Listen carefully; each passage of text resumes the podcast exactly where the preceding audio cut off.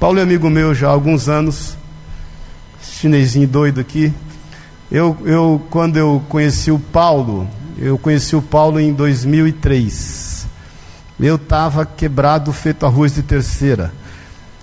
E aí eu ouvi falar de um chinês crente. Eu falei, meu, chinês crente, é misericórdia. E aí, não minto, dois, é, final foi 2002 isso, 2002. 2003 eu vim para São Paulo. Aí eu vim conhecer porque eu, eu vim no desejo de conhecer o testemunho dele. Eu queria saber, puxa vida, um chinês convertido. Aí quando eu cheguei, ele já é menino hoje, com cara de menino, imagine em 2002, né? Um chinesinho, magrinho, ele era magrinho, né? metade disso aqui assim e aí todo arrumadinho, tudo certinho. E aí a gente começou a conversar, e ele obviamente trabalha com óculos também, e, e testificou muito, a gente teve uma empatia muito forte. E eu nunca esqueço isso, eu dou isso como testemunho. Eu me lembro que ele falou: O que, que você precisa? Eu falei: Eu preciso de óculos para trabalhar. Ele falou: Entra lá no meu estoque e escolhe X reais, lá eu estou te dando um crédito. Eu falei: Você é débil mental, meu filho. Eu não vou pegar isso nem que a vacatua se vá para o brejo junto, não vou pegar esse valor eu quero né, dar o passo de acordo com a perna, enfim. Eu fui lá, peguei um quarto do valor que ele me disponibilizou. E eu lembro que eu estava andando num Corsinha que ficou de herança do meu pai para mim. Eu voltei para Pouso Alegre com aquele Corsinha cheio de óculos, chorando, glorificando a Deus. E ali recomeçou a minha vida. E, e aí a gente começou a trabalhar juntos. Em 2003 eu estava fazendo um jejum é, para buscar em Deus qual era a sua vontade. Eu morava lá em Pouso Alegre, Senhor, o senhor quer que eu fique ministério tempo integral? A gente é igreja grande lá, com muita atividade. E, mas eu sempre tive essa veia empresarial de trabalhar essa visão né, que Deus nos deu. E aí no final do jejum, um jejum de 45 dias, faltavam 42 dias, faltavam 3 dias para acabar o jejum, no 42º dia, uma sexta-feira ele me liga. Mauricinho, eu quero te fazer uma proposta. Quero que você venha para São Paulo, vou lançar uma linha, atitude, vou contratar a Vanessa Camargo, nós vamos vender 800 milhões de peças por mês, e não sei o que. Eu falei, Paulo, vamos orar, irmão. Eu estou terminando um jejum agora, exatamente para buscar a vontade de Deus. Eu termino o jejum segunda-feira, e segunda-feira eu te dou a resposta. Ele falou, não vai dar tempo. Ele é mais religioso que eu. Eu vou pela fé e ele depende da oração. Eu dependo de Jesus, então sou mais rápido, entendeu? Ele falou: não vai dar tempo. Eu falei: vamos orar, irmão. Segunda-feira a gente fala. Aí, segunda-feira, eu liguei e vim para cá. Já liguei e vim. E nós estamos aqui hoje fruto de Deus tê-lo usado, porque com isso, em setembro de 2000, isso foi em setembro de 2003, e no meio de 2004, julho de 2004, eu vim para São Paulo. Deus testificou que tinha terminado o nosso tempo, até a gente conversou acerca disso, a gente testificou na palavra, e eu vim para São Paulo em julho de 2004, debaixo de um jejum também. E estamos aqui diante do Senhor, nos reunimos como igreja. Então quero que você saiba que Deus usou a vida do Paulo para que nós, como igreja, estivéssemos aqui e dando os devidos frutos. Amém, querido? Amém? Vamos ficar em pé, dar uma salva de palmas a Deus. Vamos orar pelo Paulo. Amém? É, eu estou ministrando um estudo de três semanas sobre o amor de Deus. Semana retrasada eu ministrei qual o sentido desse amor e a vida eterna qual o caminho, passa por Cristo, obviamente.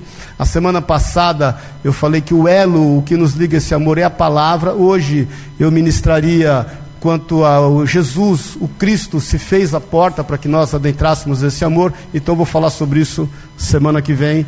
E o Paulo estando aqui, hoje ele mora em é, ele mora em Xangai e aí eu quis aproveitar que ele estivesse aqui. Eu estive em Xangai com ele, acho que em 2009, né, 2010. Eu estive lá em Xangai com ele, foi um tempo muito bom também. E aí ele vem esporadicamente para aqui. Eu quis, quis aproveitar para ele dividir algumas coisas conosco. Amém? Pai querido, obrigado pela vida do Paulo, obrigado por aquilo que ele é em ti e obrigado por aquilo que ele é em nós através de ti. Ser conosco fala aos nossos corações, ministra as nossas vidas, nós damos inteira e total liberdade ao Teu Espírito Santo, Pai. Nós levamos cativo o nosso entendimento na presença de Cristo Jesus e declaramos a liberdade do Senhor. Rejeitamos o que não é Teu e declaramos, Pai, que o recebemos em honra, na liberdade do Senhor, como convém aos santos, em o nome de Jesus. Amém e amém.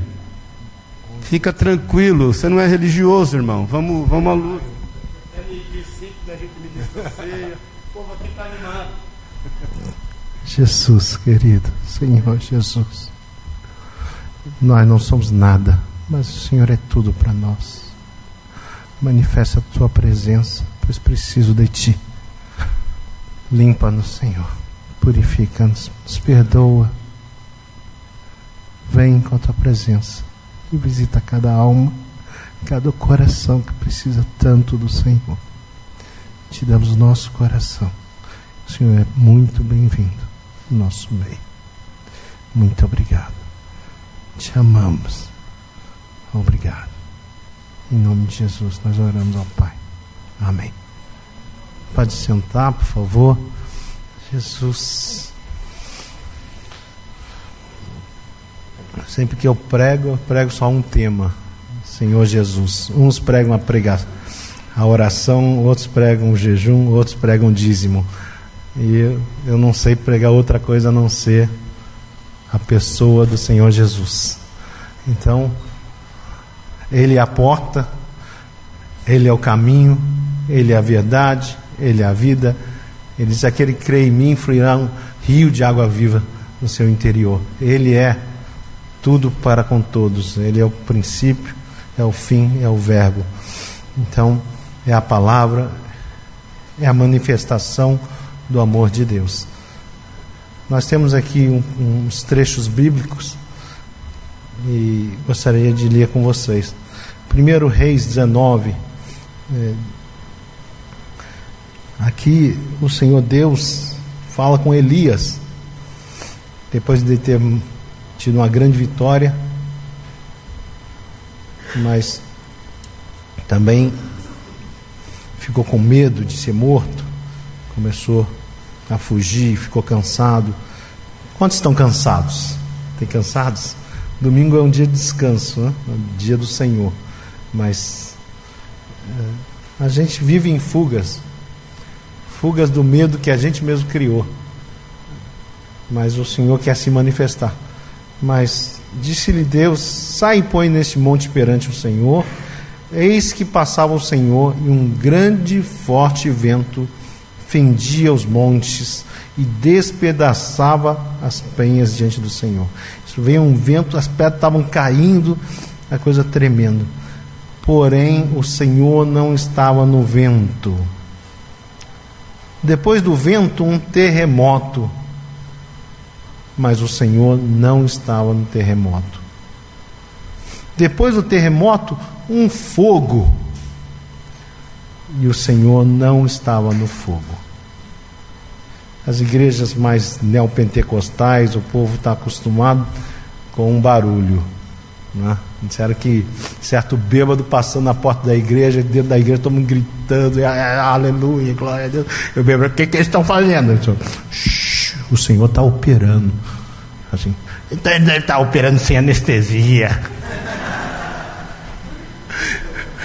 Porque a gente gosta do barulho, né?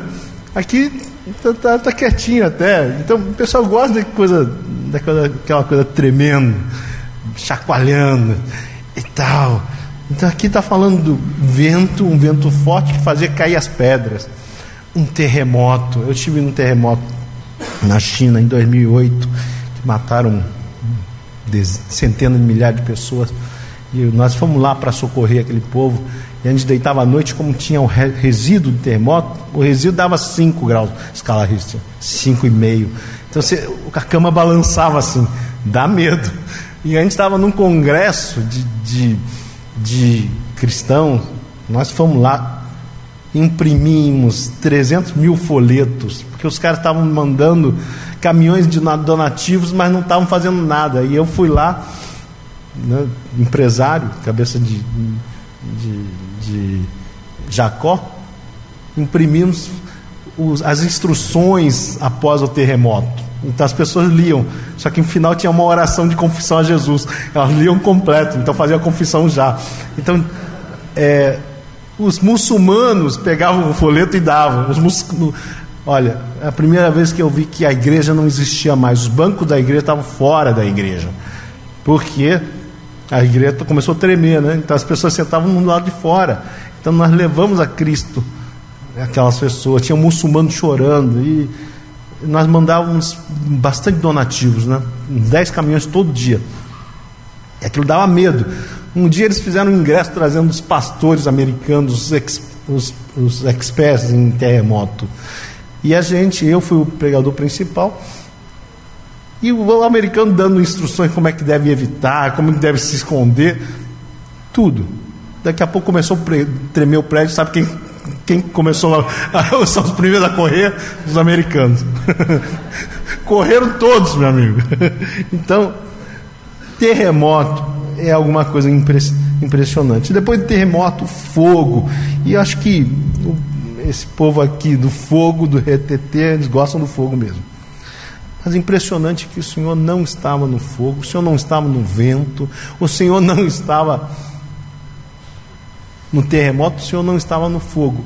Mas isso é a anunciação da sua presença. Quando o Senhor vai chegando, grandes coisas acontecem.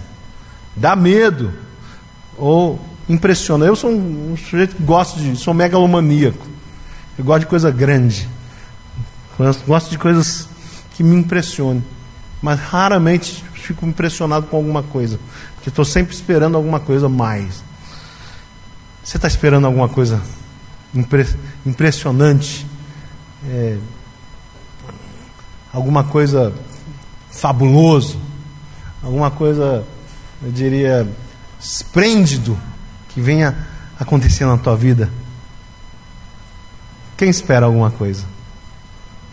Quem espera algo maravilhoso pode acontecer na tua vida? Mas você não está querendo esperar um fogo para te queimar, um vento para te levar, né, para te espedaçar, como o bispo falou. É, o sofrimento já é demais, não? Corsinha, depois virou aquele carrinho lá que um, um outro lá, um, um da Fiat. Depois, agora está com quantas lojas, bispo? 17 lojas, tá vendo? Eu sempre comi sardinha, arrotei caviar, entendeu? Então, a gente come a gente come arroz e arrota pão da vida. é, então, ninguém está esperando ser espedaçado para poder ver o Senhor. Mas esse texto é interessante. Disse assim: depois do terremoto, um fogo, mas o Senhor não estava no fogo, e depois do fogo, um cicio tranquilo e suave. O cicio é assim, uma brisa que passa, que faz aquele barulho gostoso, em voz pequena, sem barulho, sem grandes estragos. Em Hebreus 1,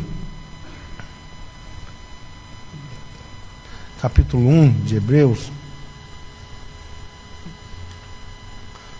versículo 1, a carta aos Hebreus está dizendo: havendo Deus outrora falando muitas vezes, de muitas maneiras, aos pais, pelos profetas, nestes últimos dias, nos falou pelo Filho, a quem constituiu herdeiro de todas as coisas, pelo qual também fez o universo. Ele é o esplendor da glória e a expressão exata do seu ser, sustentando todas as coisas pela palavra do seu poder. Depois de ter feito a purificação dos pecados, assentou-se à direita da majestade nas alturas, tendo se tornado tão superior aos anjos quanto herdou mais excelente nome do que eles. Ele disse que no passado o Senhor Deus falava de muitas maneiras, através dos profetas, através da lei, e era muito na base de que se fez, será abençoado. Você não obedeceu, você está acabado. Não é? Mas eles também falavam que existia uma salvação. Esses profetas falavam como vento forte Eles falavam e traziam mensagens como terremoto. As suas ações eram como fogo. Mas esse último tempo, o Senhor Deus fala conosco através do cicio, de algo suave, manso, belo, amoroso, que não nos condena, que nos ama e que nos salva. Seu nome é Jesus. Diga Jesus. Diga Jesus, eu te amo. Eu te amo. Certa vez, o Senhor Jesus passou por um cego. Isso está escrito no João, capítulo João, uh, capítulo 9 de João. Viu um homem cego de nascença, capítulo 9 de João, versículo 1. E seus discípulos perguntaram: Mestre, quem pecou entre quem pecou? Este ou seus pais para que nascesse cego? Respondeu Jesus: Nem ele pecou, nem seus pais, mas foi para que manifeste nele a obra, as obras de Deus. É necessário que façamos a obra, as obras daquele que nos daquele que me enviou, enquanto é dia. A noite vem quando ninguém pode trabalhar.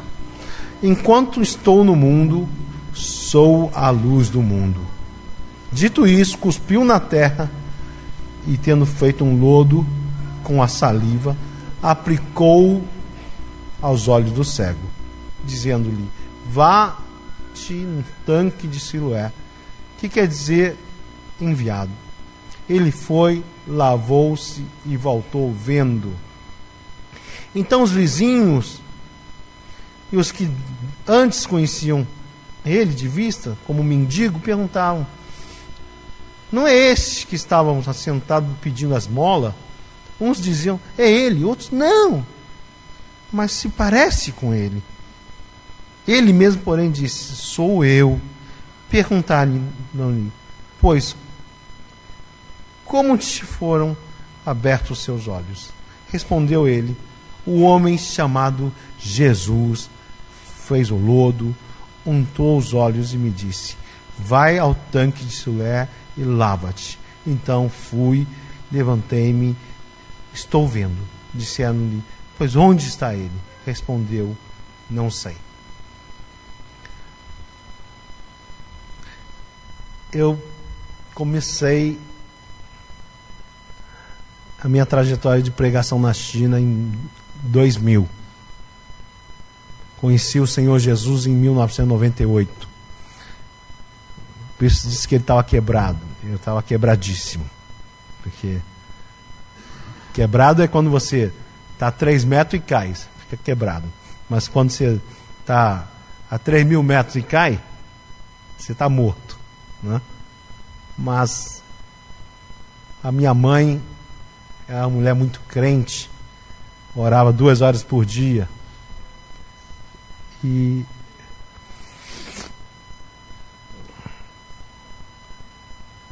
algo de diferente tinha em nós, porque tinha esperança. Os homens conhecem o mundo pelos olhos. E o que gera a fé nele é o que ele vê.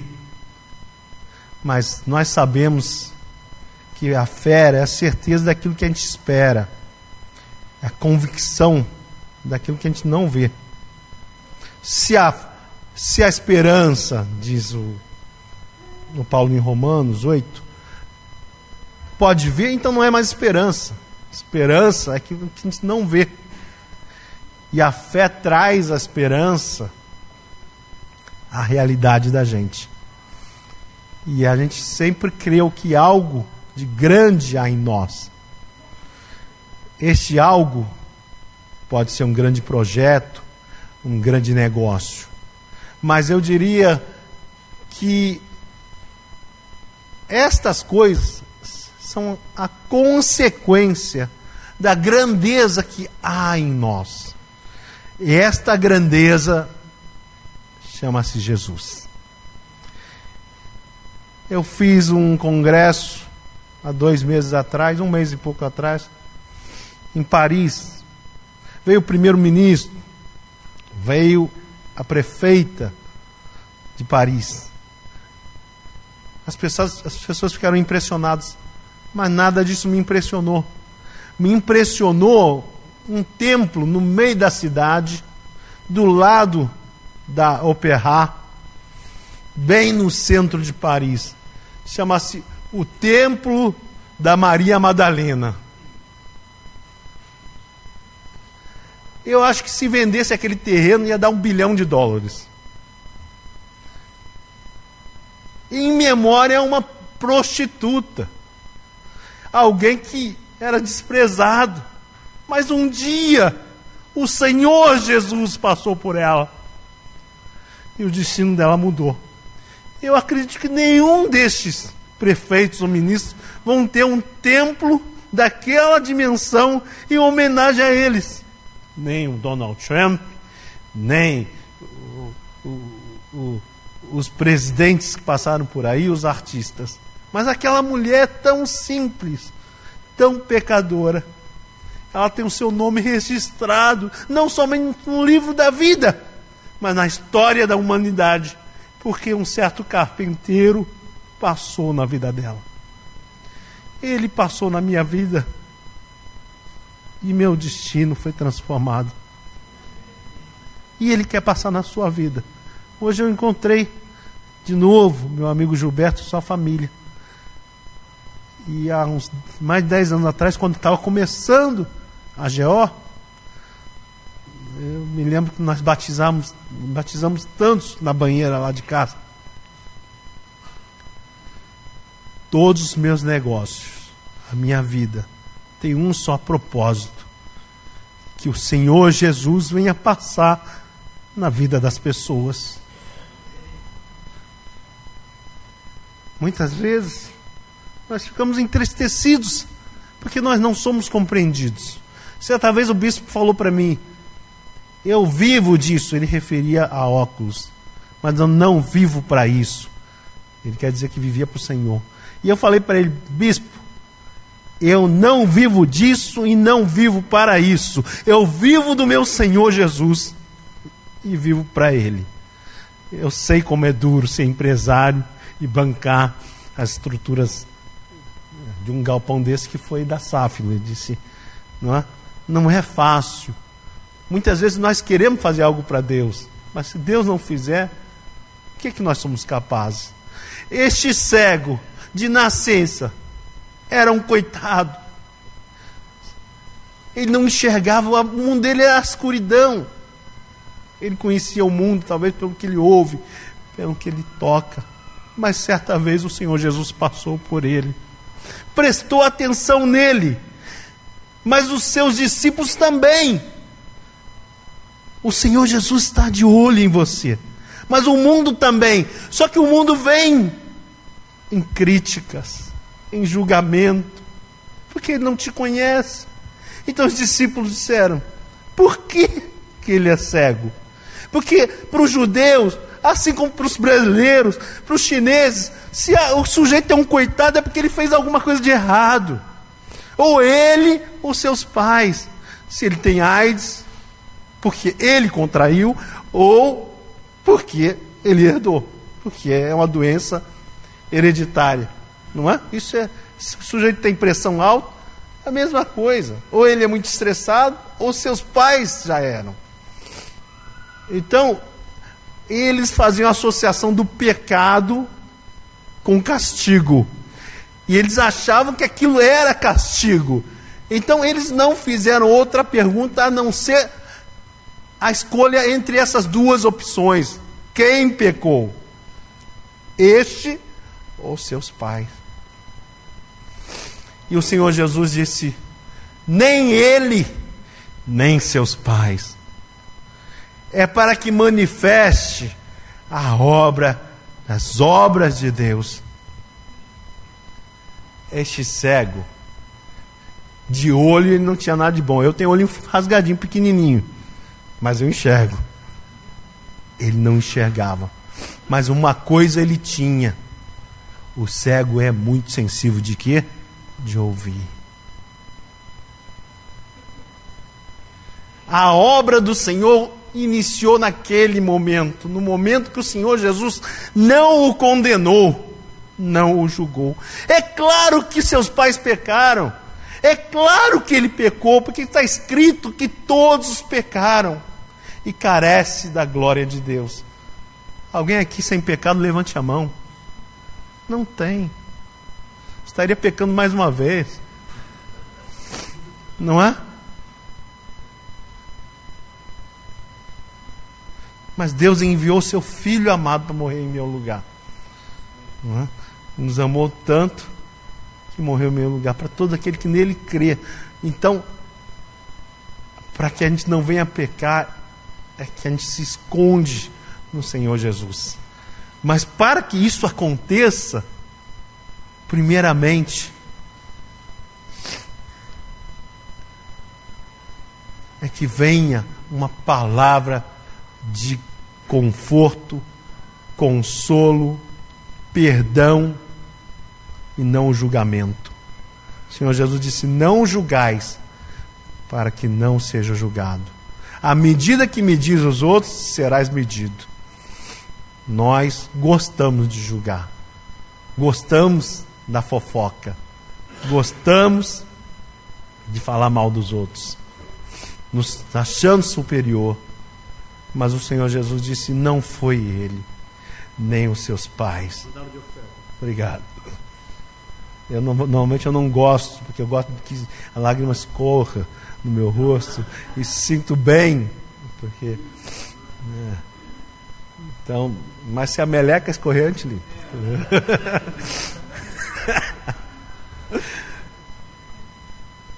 o Senhor Jesus disse que para que manifeste as obras de Deus. O que é a obra de Deus? É cantar? É pregar?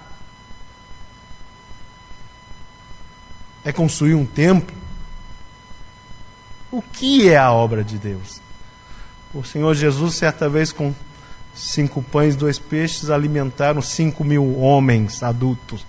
Isto é, talvez 20 mil pessoas. E ele ficou para orar e mandou seus discípulos, vá à frente primeiro, e os discípulos foram, mas não conseguiam sair de madrugada daquele lugar. Eles tanto que remavam que não saía do lugar. Quantos estão remando e não conseguem sair do lugar? Né? Mas o Senhor Jesus aparece andando sobre as águas. E eles falaram: é um fantasma, estamos ferrados. Ainda veio a ameaça do cara, vai estar tá vindo ainda um espírito aí ruim para me pegar. O Senhor Jesus disse: acalma, não tenha medo, sou eu. E o Pedro, doidão, disse: se é o Senhor, faça que eu venha andar sobre as águas. E o Senhor Jesus disse: Vem. Eu desafio a vocês a desafiar Ele, porque Ele não é Deus de barro, Ele aceita qualquer desafio, desde que seja um desafio de fé. Nisso, Pedro tirou o pé do barco, que já era lama, que não saía do lugar. Ele era profissional, devia nadar bem, mas andou sobre as águas. No meio ele ficou com medo. Devia ter olhado, eu estou andando sobre as águas.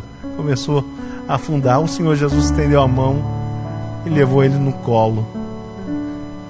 A gente afunda de vez em quando, mas ao afundar, se nós estamos andando na sua direção por fé, nós vamos trocar uma posição melhor. Não sei como é que Pedro voltou, se voltou nos seus braços ou segurando suas mãos. Foi algo maravilhoso. Mas no dia seguinte, os judeus que sabiam que o Senhor Jesus não tinha pego o barco, veio, veio com ele e falou: Como é que o Senhor está aqui? Não é? Que coisa maravilhosa. O Senhor Jesus era estranho. Ele, ele para falar, a comunicação dele era muito estranho. Ele chamava a mãe de mulher, falava pro, pro Nicodemo. Em verdade, em verdade te digo, não vem com essa história não. O cara vem com puxa-saquismo. O Senhor é o bambambam. Bam, bam. Assim, se não nascer de novo, não verás o reino de Deus, não entrarás o reino de Deus. A comunicação dele era, às vezes, dura. As pessoas falam que duras são essas palavras. Né? E ele mandava embora, pode ir embora, vocês estão achando que é duro? Vai embora. Aí o Pedro dizia, mas para onde nós vamos? Só o Senhor tem as palavras da vida eterna. Então aqueles judeus vieram mais uma vez falando, ah, que coisa boa. E o Senhor Jesus já entrava no assunto. Na verdade, estou dizendo que vocês não vieram porque vocês viram milagre. É que vocês comeram pão. E querem comer de novo. E o Senhor Jesus disse para ele: Não vai atrás desse pão que perece, que acaba. Vai atrás de um pão, né? o pão que não acaba. E os judeus perguntaram: O que nós temos que fazer? O que nós temos que fazer? O que nós temos que fazer para agradar a Deus? Porque eles sabiam que o pão vivo, o pão eterno, era uma obra de Deus. Queridos, todos nós nos alimentamos com pão. A nossa vida tem um sentido. Esse sentido é o que fazer. Nós às vezes nos perdemos no propósito. O Senhor me segurou aqui no Brasil por um mês e pouco. E eu não sabia. Falei, Senhor, por que tudo isso? Então eu estava falando do Gilberto. Anteontem estava andando no... Eu estava no shopping falando com a minha irmã no telefone. De repente, alguém passa na minha frente. Gilberto Raider. É você. O Senhor Deus está querendo falar contigo. É, hoje está a família dele. Uma família bonita. Aqui. E o Senhor tem um propósito. O que é a obra de Deus? O Senhor Jesus responde para ele: é para que creia naquele que ele enviou. Aí os judeus falaram: Mas o que, que o Senhor fez para que nós venhamos crer? Meu, o nosso líder Moisés deu maná para a gente. O Senhor Jesus disse: Eles comeram maná e morreram mas eu sou o pão vivo que desceu do céu. Aquele que comer de mim jamais terá fome, e o que beber de mim jamais terá sede. Agora o Senhor Jesus fala para os seus discípulos: não foi ele que pecou, não foi sua mãe, seu pai que pecou. Não quer dizer que eles não eram pecadores, mas que eles estavam cegos. Você está quebrado, você está com um problema no casamento, você está com uma série de problemas, você está fumando, você está enchendo a cara, você está mal, você está cego. Você acha que é um castigo de Deus por causa do seu pecado? Não. Não. Não. É para que manifeste a verdade, a liberdade, para que manifeste a vida em ti. Porque como é que nós vamos conhecer a vida se nós já temos a vida? Senhor Jesus disse que aquele que ama a vida, perdê-lo-á. Aquele que tem a vida, aquele que busca a vida, você tem a vida, então expõe para ir para Manaus expõe para doar sua vida. Ao expor, ao doar sua vida, você ganha sua vida de novo.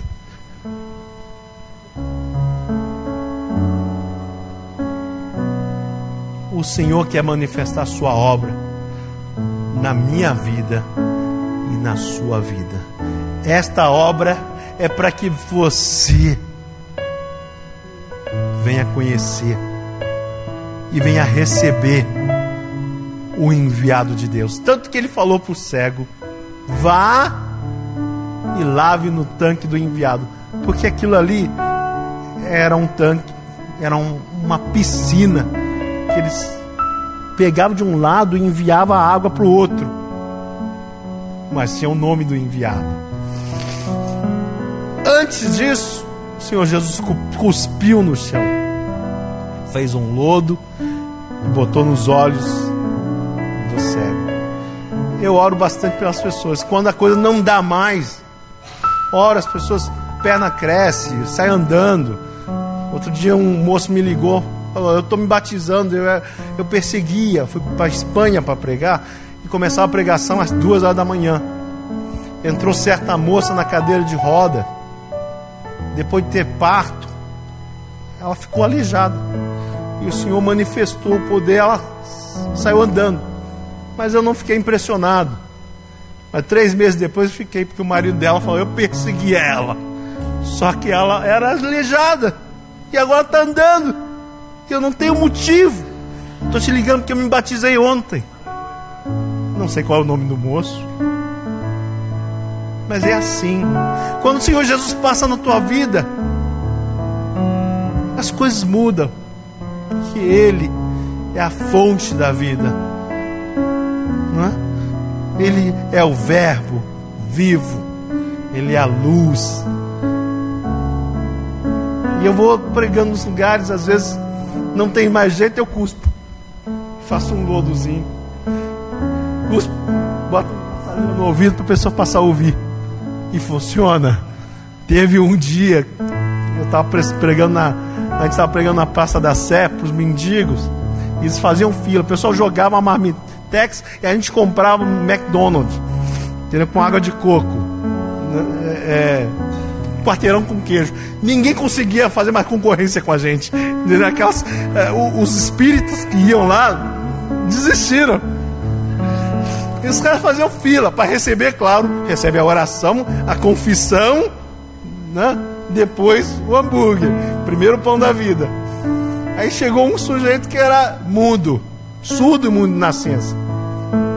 Eu falava para ele, fala Jesus. Ele não fala, ah, fala, ah, bota a língua para fora. Ele botou a língua, em nome de Jesus, começa a falar, cuspe, ele fala, Jesus, Jesus, como é que você cospe na minha língua?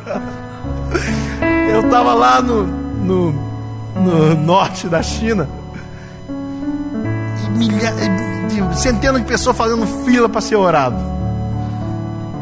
Um chulé danado, porque eles queriam, todos tinham problema de coluna, né? A gente tinha que orar pelo pé. Mas de repente chega um sujeito cego de um olho só. Eu fui orar por ele. Aí eu cuspi e botei no olho dele. E perguntei ele. Ele tinha um, cego de um olho só, né? Falei, tá enxergando? Falei, tô enxergando. Voltei para casa, minha mulher falou, claro, enxergou com o olho que enxergava. E falou assim: se falar que não enxergou, o cara vai cuspir de novo.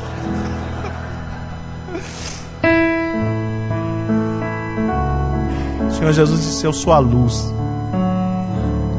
E essa luz manifesta enquanto é dia para que venha fazer esta obra. É impressionante uma coisa, esse texto não fala. A gente pensa que Jesus fala para ele: vai e lave no tanque e, e você enxergará. Não fala. O bispo estava falando, não é ABCD, é obedecer. A fé não vem pela vista, a nossa fé vem pela vista. A gente enxerga o cara com um carrão, já trata ele melhor enxerga ele bem vestido, já abre o coração, não é? Eu vejo que aquele cego era cego, porque senão ele não ia aceitar aquele lodo no olho, né? Como é um custo, um catarrão no olho, você não ia aceitar. Mas o Paulo disse: a fé vem pelo ouvir, e ouvir pela palavra de Cristo. O Senhor Jesus não falou para ele, vai e você será curado. Falou, vai e lave no tanque do enviado. Ele não sabia o que ia acontecer. Porque não houve uma promessa. A gente vem hoje nas igrejas para conseguir a prosperidade, para obter um resultado, para obter a cura. Mas a cura estava diante dele, o médico dos médicos a fonte de toda espécie de riqueza. É Ele a cura. E o sujeito foi. Tanto que Sulé parece que tinha praticamente três andares no negócio. Um cego para descer nesse tanque tinha que ter fé. E não houve promessa que ia enxergar. Olha para o texto. Lavou e passou a ver Sabe qual é a primeira coisa que ele passou a ver? O próprio rosto na água. Agora ele é a semelhança do seu Criador. Ele volta. E essas pessoas que estavam do lado perguntavam: Mas esse não era cego?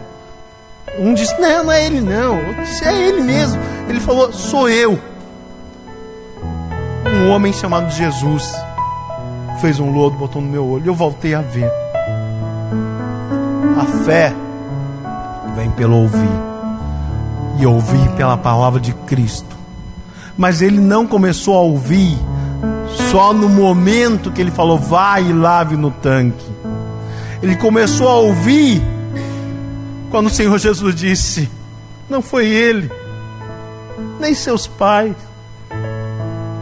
É porque eu amo e eu quero me, me apresentar a Ele. Eu quero me, me manifestar a Ele. João 14, 21 diz que aquele que me ama, meu Pai o amará, e eu também, e nos manifestará, nos manifestaremos a Ele. Aqueles que têm a minha palavra e guarda, esse é que me ama. E o meu pai, o meu pai o ama também. Eu amo e me manifest, e nos manifestaremos a Ele. O Senhor Jesus quis essa aparição para ele. O, o João disse: aquele que era o princípio, o Verbo. Nós conhecemos de ouvir, de ver, de tocar. Quando nós queremos conhecer alguém, a gente ouve a respeito dele. Depois nós ouvimos ele, porque ele chega na tua casa e aperta a campainha e você pergunta quem é. Ele vai dizer: Sou eu.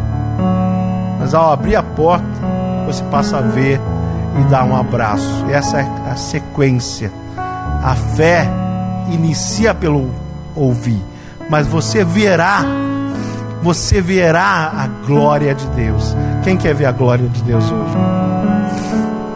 E a glória de Deus é uma pessoa. É lindo, é vivo, sofreu mais que nós, conheceu as nossas dores, sabe como nos confortar.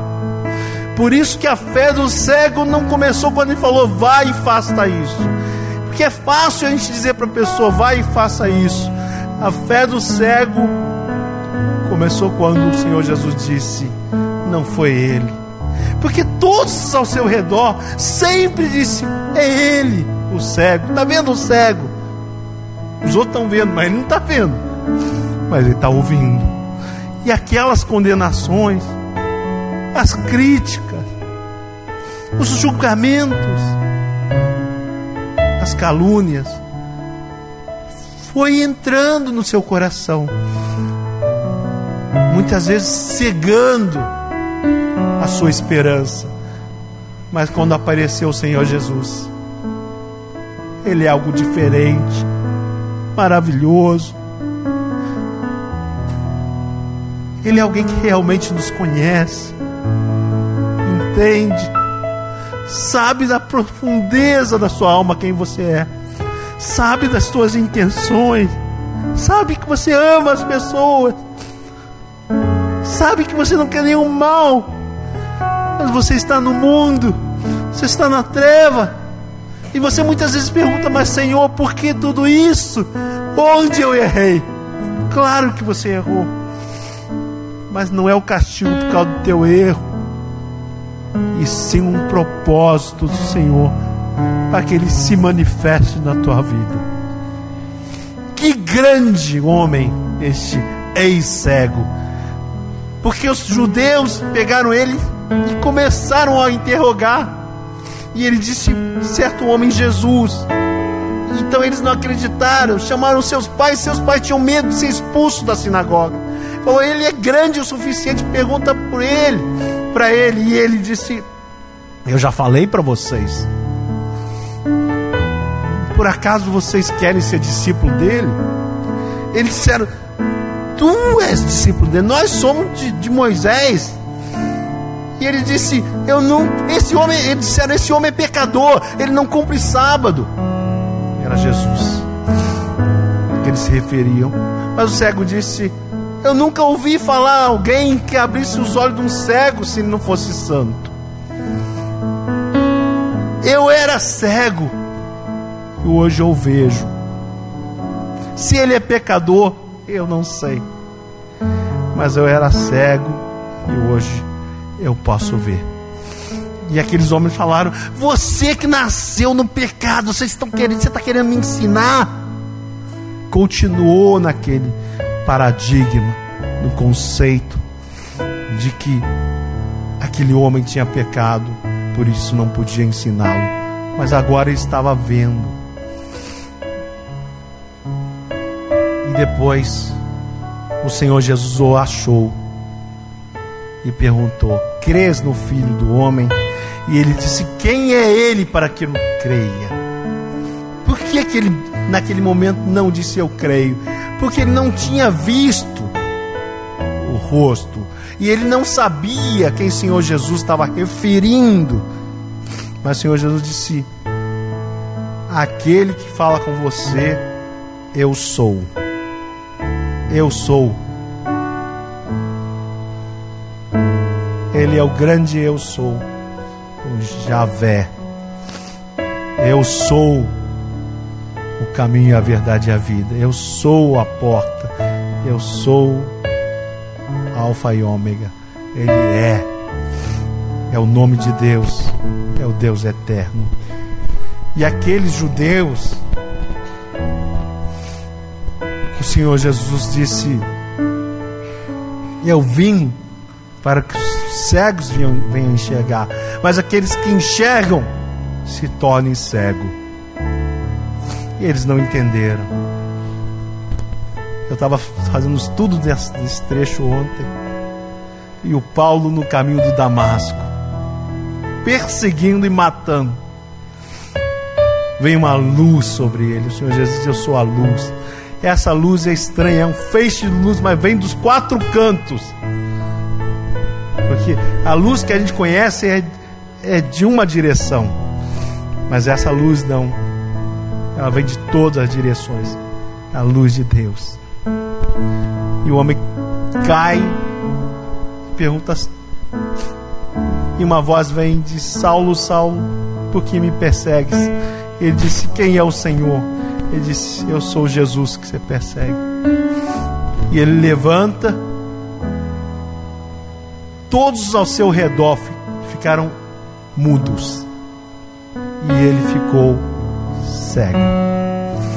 Mas uma vez cego, ele obedeceu ao Senhor Jesus, procurou certo Simão Curtidor, e este orou por ele, e ele é o apóstolo Paulo que nós conhecemos.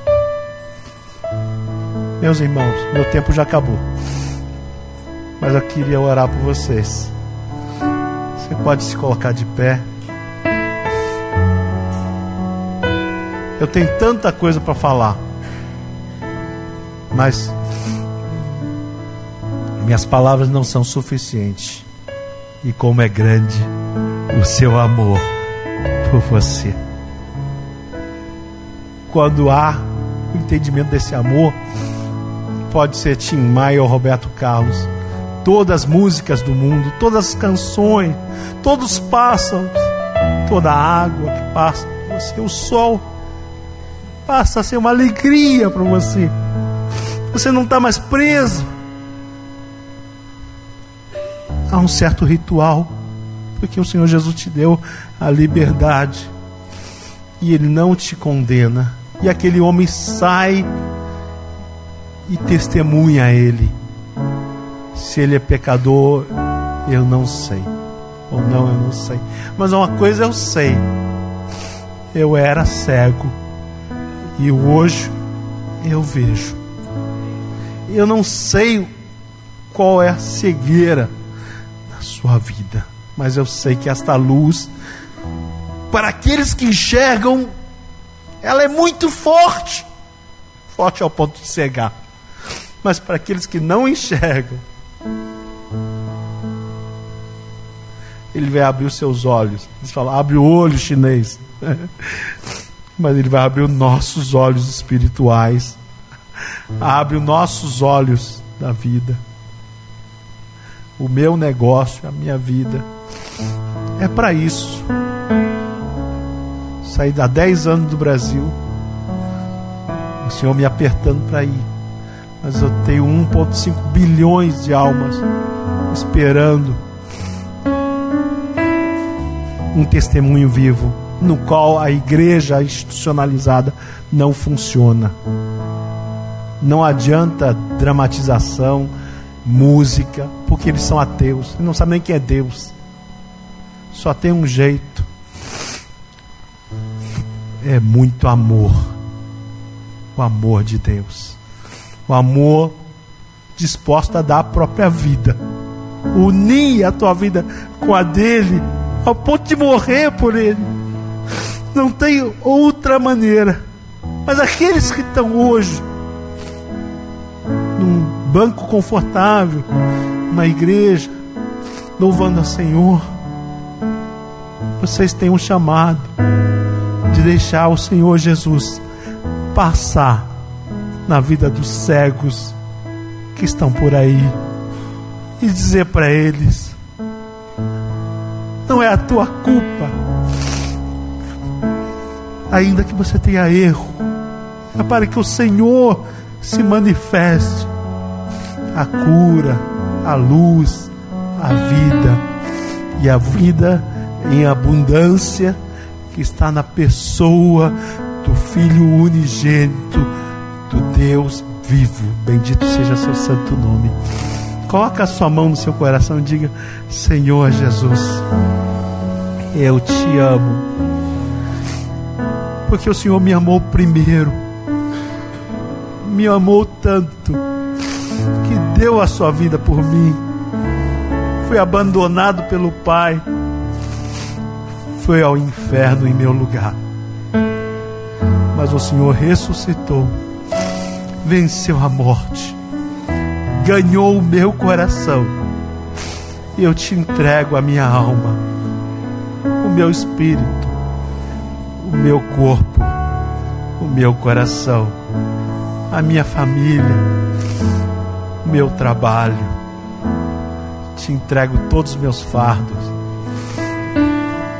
preocupações, pois tu és Senhor na minha vida.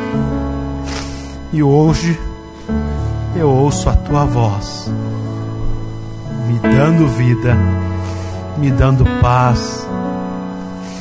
E eu te convido mais uma vez, senta no meu peito, no trono do meu coração. Me envia, Senhor, tira a minha cegueira e que eu faça a tua voz teu amor, tua pessoa venha ser encontrado pelos cegos ao nosso redor. Muito obrigado. Perdoe os meus pecados. O Senhor é vivo em mim. Glórias ao Deus vivo, ao seu Pai e ao meu Pai. Em o nome de Jesus Cristo.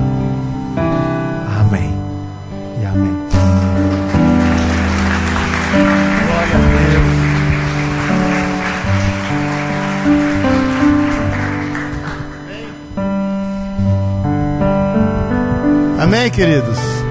É, peraí, nós vamos, antes de ministrar a ceia, eu quero fazer um apelo a você e para que nós estejamos juntos orando. Eu não sei, de alguns aqui eu até sei, mas eu não sei eh, a real necessidade da tua vida no Senhor. Eu sei que Ele está disposto a supri-lo. Amém, querido? Ele está disposto a honrá-lo.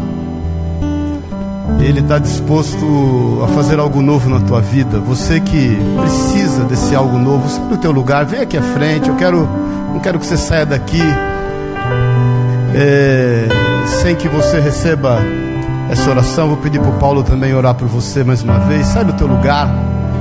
antes de nós tomarmos a ceia. É, as misericórdias do Senhor se renovam a cada manhã, amém? Diz a palavra de Deus. Nós cremos nisso. Pode vir mais à frente, dá espaço aí para a galera. Pode, pode afastar as cadeiras. E eu creio que o Senhor está aqui, nós cremos nisso, amém? A Bíblia diz que onde dois ou mais se reúnem em seu nome, Ele ali está. Ele está aqui, Jesus está aqui. É, é por intermédio dele que nós falamos, é através dele que nós cremos, é por intermédio do seu sacrifício que nós herdamos a salvação, é por causa do seu amor que nós sabemos que os nossos nomes estão arrolados nos céus, isso que nos dá alegria que nos dá alegria saber que os nossos nomes estão arrolados nos céus. Não é o milagre que você vai viver aqui agora, porque você vai viver esse milagre em nome de Jesus. Você crê nisso, querido? Você vai viver o milagre. O milagre está disponível. Está disponível. Nós somos seus filhos. A Bíblia diz que nada nos será irrestrito quando nós. O Senhor reconhece isso em Gênesis 11, 6, quando nós falamos a mesma língua então em nós não há confusão de línguas, nós não falamos nada diferente um do outro, nós cremos que Jesus é o Senhor, autor e consumador da nossa fé, ponto. Cremos piamente que diz que todas as coisas concorrem, cooperam conjuntamente para o bem, para o bem completo em gênero e grau daqueles que amam a Deus. Então, foi por acaso que o Paulo encontrou o Gilberto, daqui a Adriana, sua família. Não é por acaso que nós estamos aqui. Nós não estamos aqui numa reunião institucional. Nós somos a família de Deus. E ponto. Então Ele vai suprir, seja qual for a sua necessidade. Quando Jesus passa por nós, algumas coisas acontecem, algumas coisas que nós até estranhamos, alguma coisa que nós muitas vezes não conseguimos entender, mas Ele está no controle de todas as coisas, Ele tem o domínio de todas as coisas. Amém, querido? Eu quero pedir para o Paulo, ainda, nós estamos aqui na liberdade do Espírito, orar, e eu sei que Deus vai mover um milagre na tua vida, e não é isso que vai te dar alegria, a alegria é saber que você é filho e filha. Aleluia. Quando o Senhor fala e a gente ouve, gera fé em nós e nós vencemos todas as batalhas. Mas o Senhor me colocou no coração que Herodes falava também. E as pessoas acharam que ele era como um Deus. E ele não deu glória ao Senhor. E ele foi consumido por um bicho. E foi morte súbita.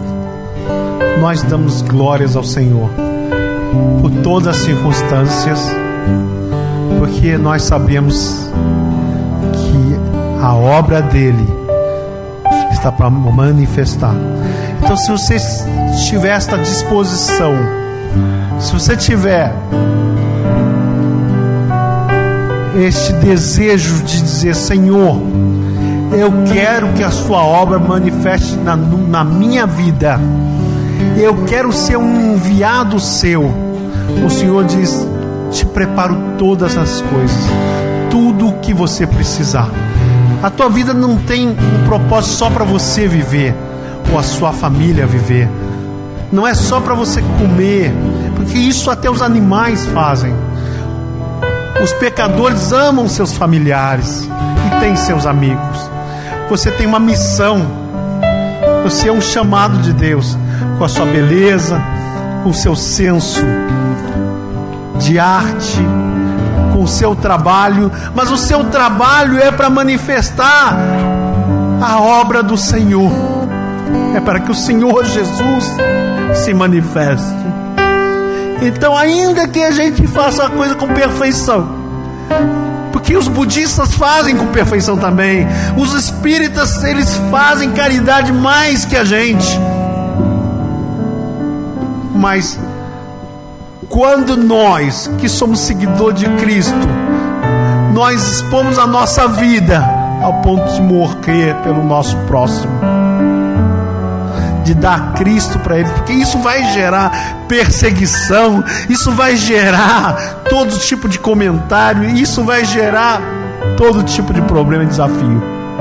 Mas quando você dispõe isso, dizer: Senhor, expõe a minha vida para ser usado por Ti, da mesma maneira que o Senhor quiser. Então Ele passa por nós e entra no meio da multidão, e nós seremos um ajudador desta obra. Ele não precisa de nós, mas nós precisamos dele. Então aquele que é manco começa a andar, porque você precisa andar. Aquele que é cego começa a enxergar, porque você vai passar a ver a necessidade de outras pessoas. Então, meus amados, expõe a tua vida diante do Senhor, dizendo: tudo que eu tenho, tudo que eu sou, eu te entrego. Porque do jeito que eu estou administrando a minha vida, não está tranquilo, não está fácil. Levante tuas mãos. Quando você levanta as duas mãos, é em rendição. Quando um bandido vem e coloca a arma nas tuas costas, você levanta as suas mãos dizendo: Eu não vou me defender. Agora você não tem uma arma nas tuas costas. A diferença é que nós rendemos voluntariamente, dizendo: Senhor, eu me rendo diante de Ti. Senhor, me cura, me salva, me transforma. Eu me arrependo diante de Ti. Eu te entrego meus orgulhos. Talvez o meu orgulho seja o meu apartamento, meu negócio, ou a minha boa cabeça, as minhas estratégias, a minha maneira a minha maneira precisa de executar as coisas, mas eu te entrego tudo, porque tudo vem de ti. E digo a ti, Senhor, sem ti nada posso fazer. Usa minha vida, Senhor. Agora, Senhor, coloca a mão sobre cada vida aqui. Toca, Senhor. Troca com o fluir do teu espírito, Jesus. Que cada um daqui saiba, sinta, ouça a sua voz e sinta o seu abraço, o seu toque. Toca, Senhor. Jesus, querido. Jesus.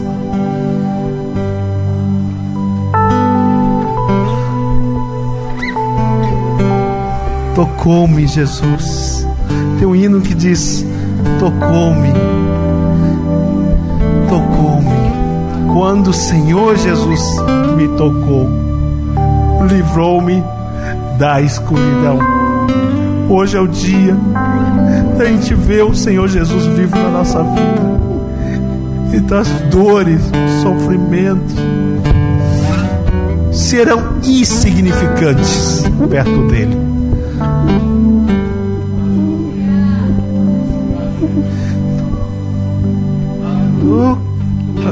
Tocou Jesus, toca-me, Senhor. Ele encheu.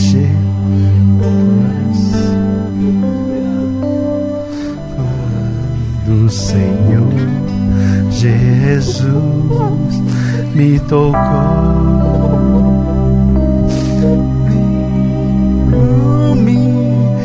da escuridão. Come, Jesus.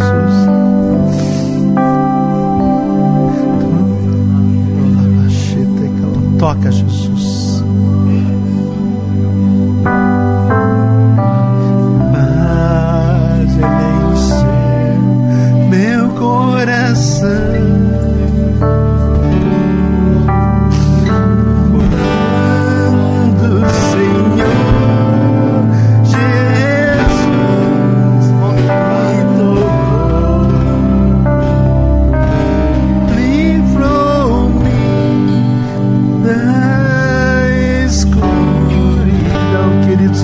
Nós temos uma vida de escuridão, às vezes que a gente se esconde de Deus.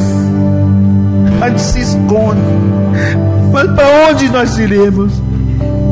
Nós sabemos que se formos para o fundo, mais fundo da terra, Ele está lá. Se formos até o mais longe do mundo, Ele está lá. Toca no Senhor Jesus. Toca no Senhor. Jesus. Jesus. Jesus. Jesus.